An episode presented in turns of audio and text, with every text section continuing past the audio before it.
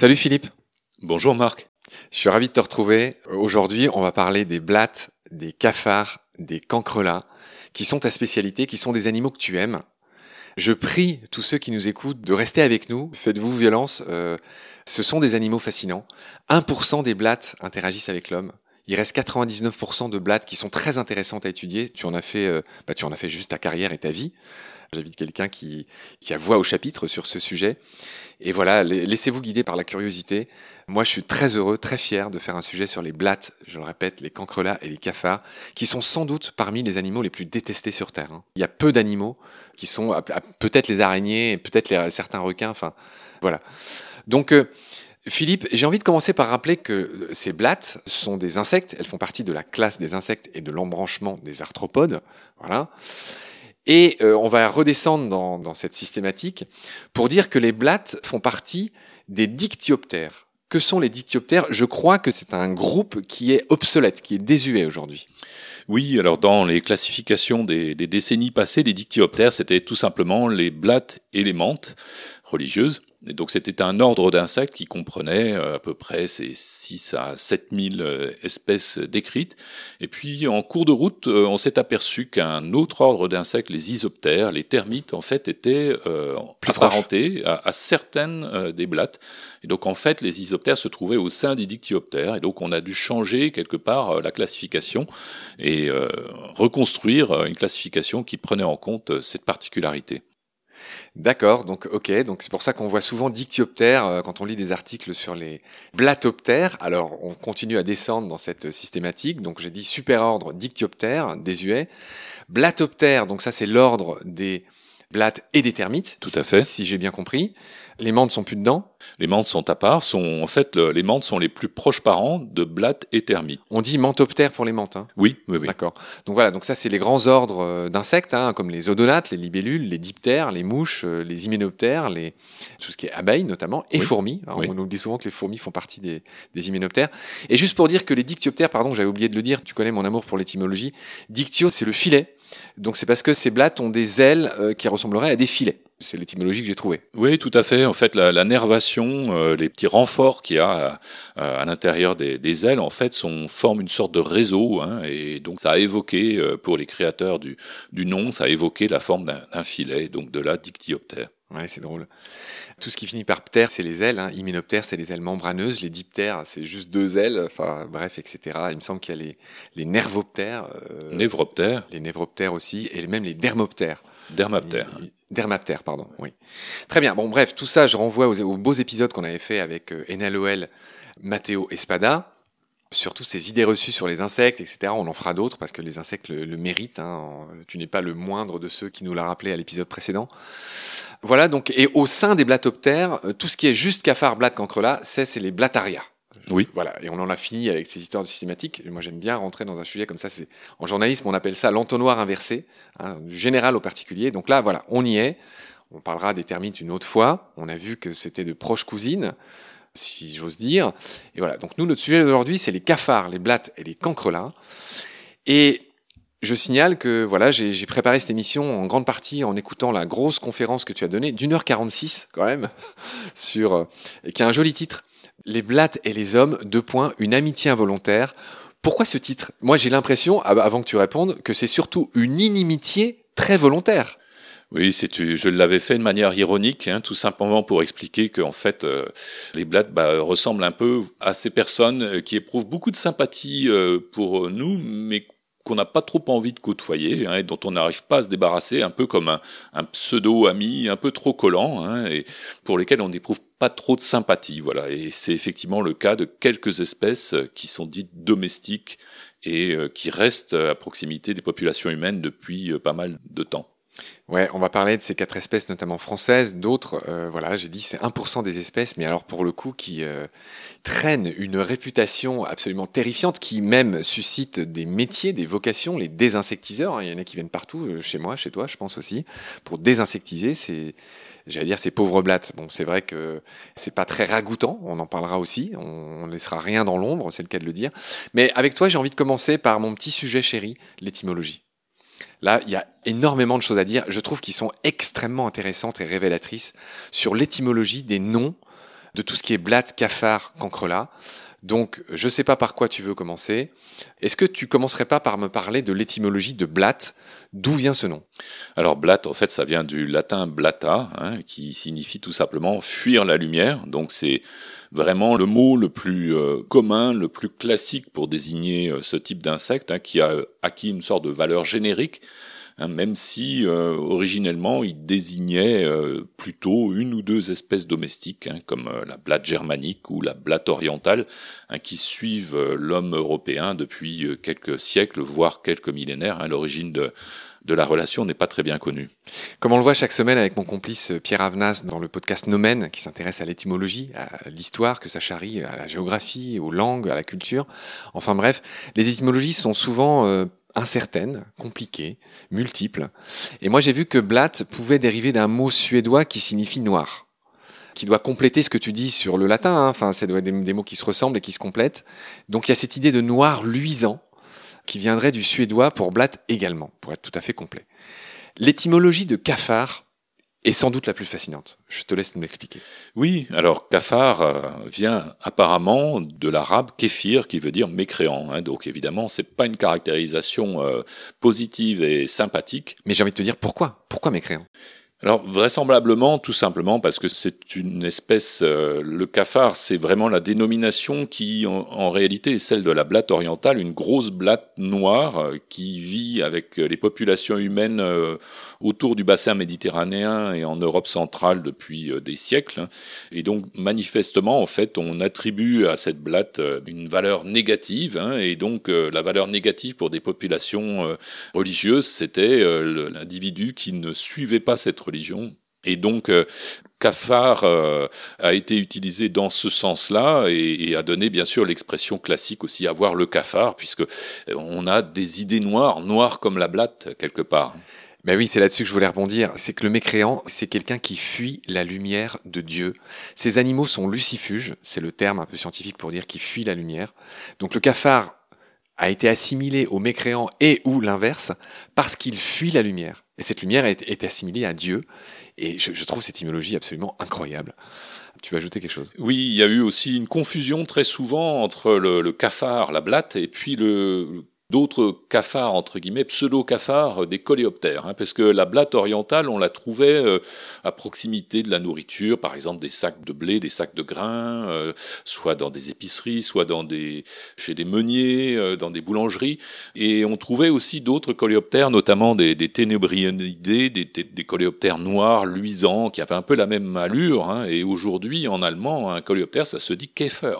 Donc on retrouve là une étymologie qui est un peu mixte, et il y a, y a cette confusion hein, qui est toujours présente euh, dans un certain nombre de cultures, notamment avec la fameuse œuvre La Métamorphose de Franz Kafka, euh, qui fait référence à un insecte dont on ne sait pas trop s'il s'agit d'un cafard ou d'un kéfer, voilà, d'un scarabée ou d'une blatte. Ouais, très juste. En allemand, Käfer, der Käfer, ça veut dire le scarabée. My Käfer, c'est la coccinelle.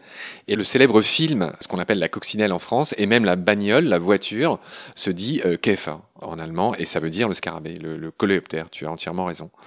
C'était bien de le signaler, cette confusion. On va continuer à se balader dans l'étymologie. Là, il y a vraiment beaucoup de choses à dire. D'où vient Cancrela alors Cancrela, en fait, euh, vient de Kakerlak, Kakerlaken en, en néerlandais. Hein. donc on est dans un mot là qui désigne euh, la blatte américaine, Periplaneta americana. On était avant avec cafard, blatte orientalis, la blatte euh, germanique, hein, Blatella germanica. Là maintenant, on est avec Periplaneta americana. et donc, je t'interromps, non fabuleux au passage. Periplaneta americana. Oui, tout à fait. Quand même, ça veut dire qu'elle fait le tour de la planète. Ça veut dire en fait que Linné, quand il l'a décrite en 1758, en fait, a a, déjà donné des noms à, des espèces qui avaient déjà été capturées en dehors de leur ère d'origine parce qu'elles étaient déjà répandues au XVIIIe siècle. Par les bateaux, le commerce Voilà, tout à fait, sur une bonne partie de la planète.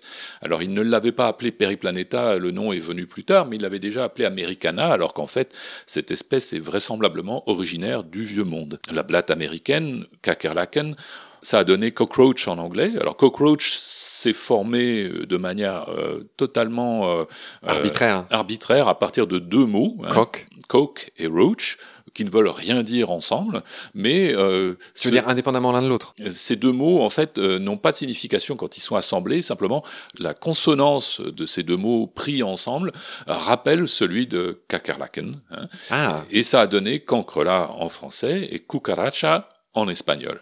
Voilà. D'accord. C'est-à-dire que cucaracha dérive aussi de kakerlaken Tout à fait. Ça dérive du néerlandais et on pourrait se demander pourquoi ça vient du néerlandais. Et moi, j'imagine, je n'en suis pas sûr, je te pose la question, que ça vient justement de ce commerce par bateau qui était un énorme apanage euh, des Hollandais pendant longtemps, hein, la Compagnie des Indes, etc. Alors effectivement, hein, ce sont des hypothèses, bien sûr, qu'il est très difficile de, vérifier, hein, parce qu'on n'a pas beaucoup de registres euh, à la fois scientifiques et culturels sur des animaux aussi peu valorisants durant les, les décennies ou les siècles passés, hein, mais ce sont des hypothèses qui sont tout à fait vraisemblables.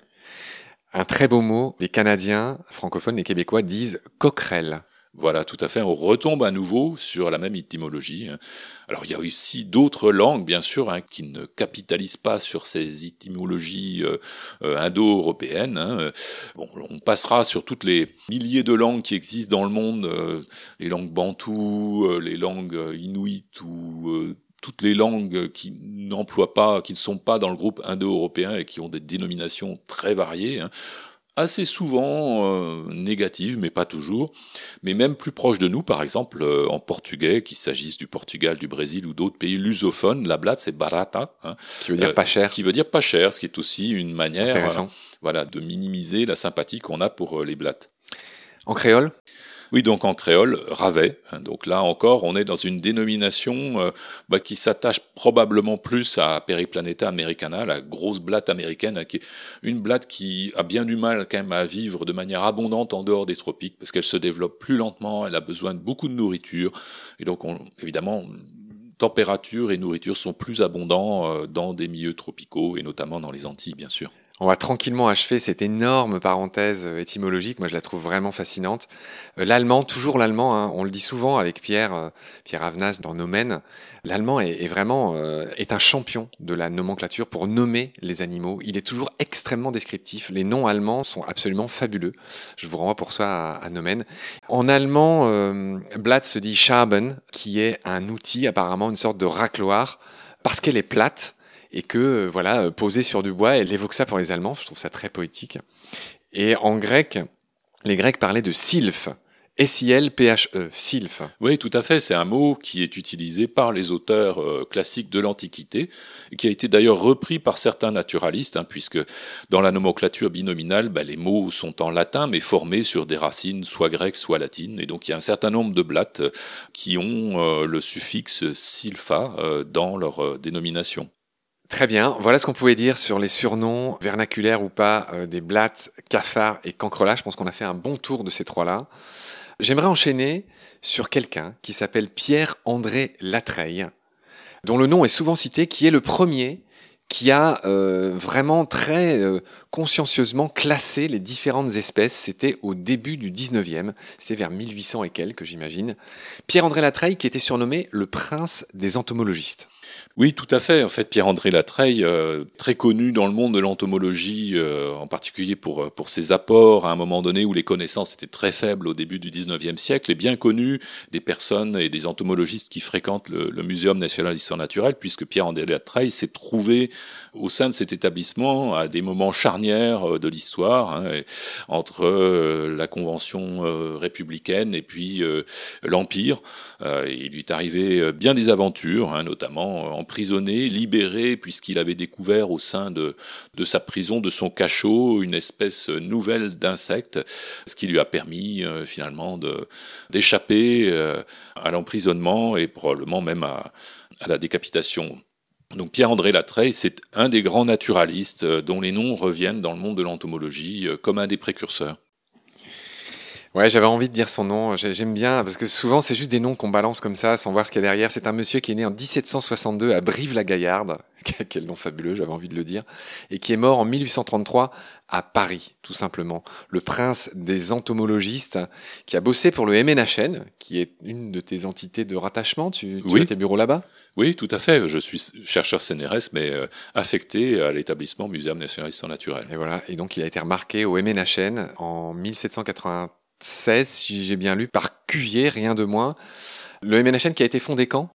Oui, donc le, le Muséum national d'histoire naturelle, un établissement qui a été en fait créé par euh, la Convention le 10 juin 1793 hein, par un décret euh, qui transformait le jardin du roi hein, en un établissement euh, dédié à la science et à l'éducation du public. Donc on était déjà dans les missions du muséum telles qu'elles existent aujourd'hui, c'est-à-dire la recherche scientifique, la diffusion des connaissances et puis l'expertise et la constitution de collections nationales qui servent de référence pour ces activités.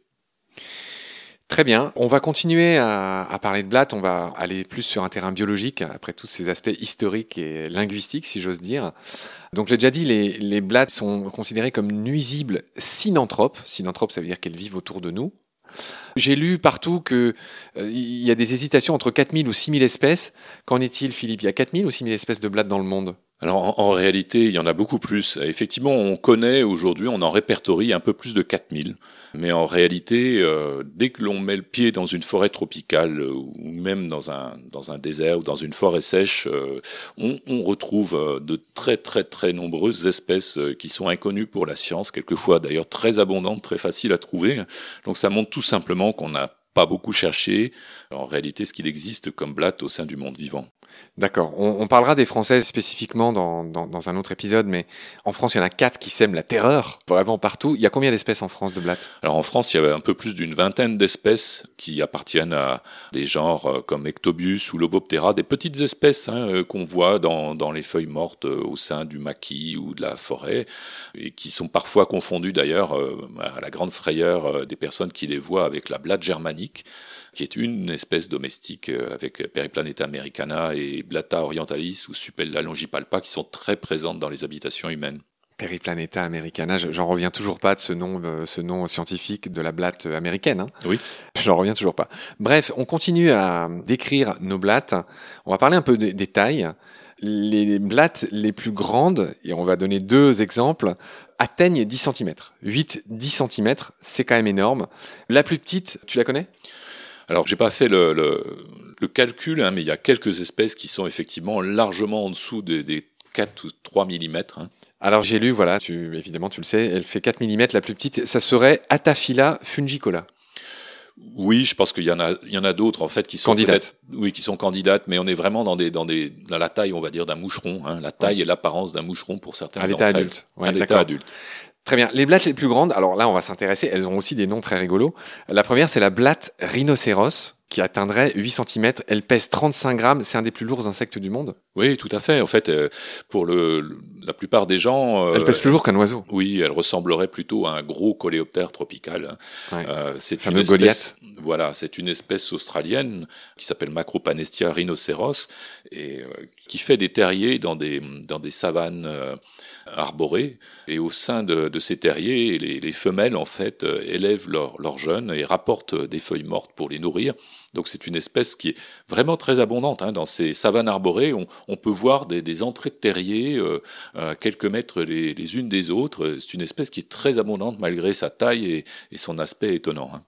Ça, tu as dit quelque chose qui est extraordinaire et je pense qu'il pourrait étonner celles et ceux qui nous écoutent. C'est-à-dire que oui, ces insectes, tellement détestés, sont capables, ou en tout cas euh, certaines espèces, apportent des soins à leurs jeunes. C'est quand même pas un truc commun chez les insectes. Ben, c'est pas général, bien sûr, à l'ensemble des insectes, mais ça reste quand même assez fréquent dans un certain nombre de, de groupes d'insectes différents. Alors, chez les blattes, ça prend une importance particulière, aussi à cause du mode de reproduction, on en parlera après, j'imagine, mais sachant que certaines espèces sont capables de garder euh, les œufs au sein de leur corps, et donc à la naissance, de fait, la femelle se trouve en promiscuité avec, euh, avec les larves, avec les nymphes, hein, comme on les appelle, et donc, elle est à même de leur donner euh, des soins, des premiers soins. Et effectivement, il y a eu apparition un très grand nombre de fois de comportements, on va dire, sociaux ou maternels, selon la manière dont on les caractérise. Tu l'as bien pressenti, évidemment, on va revenir là-dessus en détail euh, tout à l'heure. Là, on est toujours dans, dans, les considérations, je dirais, générales. Euh, L'autre euh, star absolue planétaire, c'est cette blatte de Madagascar, Gronfadorina portentosa. Oui, tout à fait. C'est une espèce qui est bien connue puisqu'elle, en plus, elle, elle a l'avantage d'être euh, élevée assez facilement. Et donc, elle, elle fait à la fois animal de laboratoire et puis animal de distraction. C'est un ac. C'est un nouvel animal de compagnie. D'une certaine manière, oui, tout à fait. Hein. Et alors, elle, à l'origine, elle a une histoire fascinante puisqu'il s'agit d'un groupe de, de, blattes, euh, pas seulement Gonfadorina, mais également d'autres genres euh, proches parents comme Aleuropoda, euh, ou Eminophoeta, euh, qui sont en fait euh, apparus sur le mini-continent que représente Madagascar, hein, dont la faune a des relations bien sûr avec l'Afrique, mais relativement distantes et souvent relativement anciennes. Donc Gronfadorina, c'est le résultat d'une évolution in situ à Madagascar depuis pas mal de millions d'années. Alors c'est une grosse espèce avec une allure là encore un peu de blindé, hein, de gros coléoptères. très noir, très costaud, rouge sur l'abdomen. brun rougeâtre noir. elle fait 10 cm de long. Tout à fait. C'est la blatte qu'on utilise dans tous les films d'horreur où il y a des, des, blattes qui sortent de la bouche des gens, etc. Alors qu'elles sont très placides. Tout à fait, sur des espèces euh, qui sont euh, fouisseuses dans des milieux de matière organique euh, en décomposition, par exemple comme des terriers ou des troncs morts. Et cette espèce, en plus, alors a une particularité qui fait la joie des observateurs, c'est qu'elle elle émet des sons. Elle siffle. Voilà, elle siffle. Hein. donc les, les anglo-saxons l'appellent la blatte siffleuse hissing cockroach, euh, parce que quand on la prend entre ses mains, par exemple, j'ai pas entendu. Tu as dit whistling Cockroach? Hissing cockroach. Hissing, ah oui, hissing, ah oui, c'est pas tout à fait le même son, d'accord. Ouais. Et donc là, cette blatte siffle, et notamment quand on la saisit, elle est capable d'émettre des sons avec ses ouvertures euh, respiratoires. Hein. Les insectes respirent euh, avec euh, une série de ouvertures, voilà, les, les, stomates. On appelle ça les stomates. Voilà, tout à fait, qui se trouvent notamment sur le côté de, de l'abdomen. Et donc les, les trachées, les respiratoires qui aboutissent à ces stomates, en fait, ont des petites constrictions hein, qui font office de sifflet. Ah, comme une flûte. Voilà. Et alors, parmi les Gronfadorina, il y a des espèces qui ont des répertoires différents. Certaines espèces sont capables d'avoir un sifflement de protestation. Hein, on la saisit et la blatte siffle. voilà. Et puis, il y a d'autres espèces qui euh, émettent des sifflements euh, lors de parades amoureuses ou de relations euh, antagonistes entre mâles, par exemple. Donc, on a vraiment là une évolution un petit peu particulière et qui, qui évidemment euh, est redondante avec cet aspect extraordinaire au plan morphologique. Merci Philippe, on ne pouvait pas mieux finir cet épisode sur les généralités concernant, euh, je vais le dire, nos amis les, cafards, les blattes et les cancrelats, qui est ton sujet d'étude. Tu leur consacres ta vie tout simplement et euh, c'est pas inutile, c'est fascinant. Je te retrouve avec plaisir très vite pour la suite. Prends soin de toi, salut. Merci, au revoir.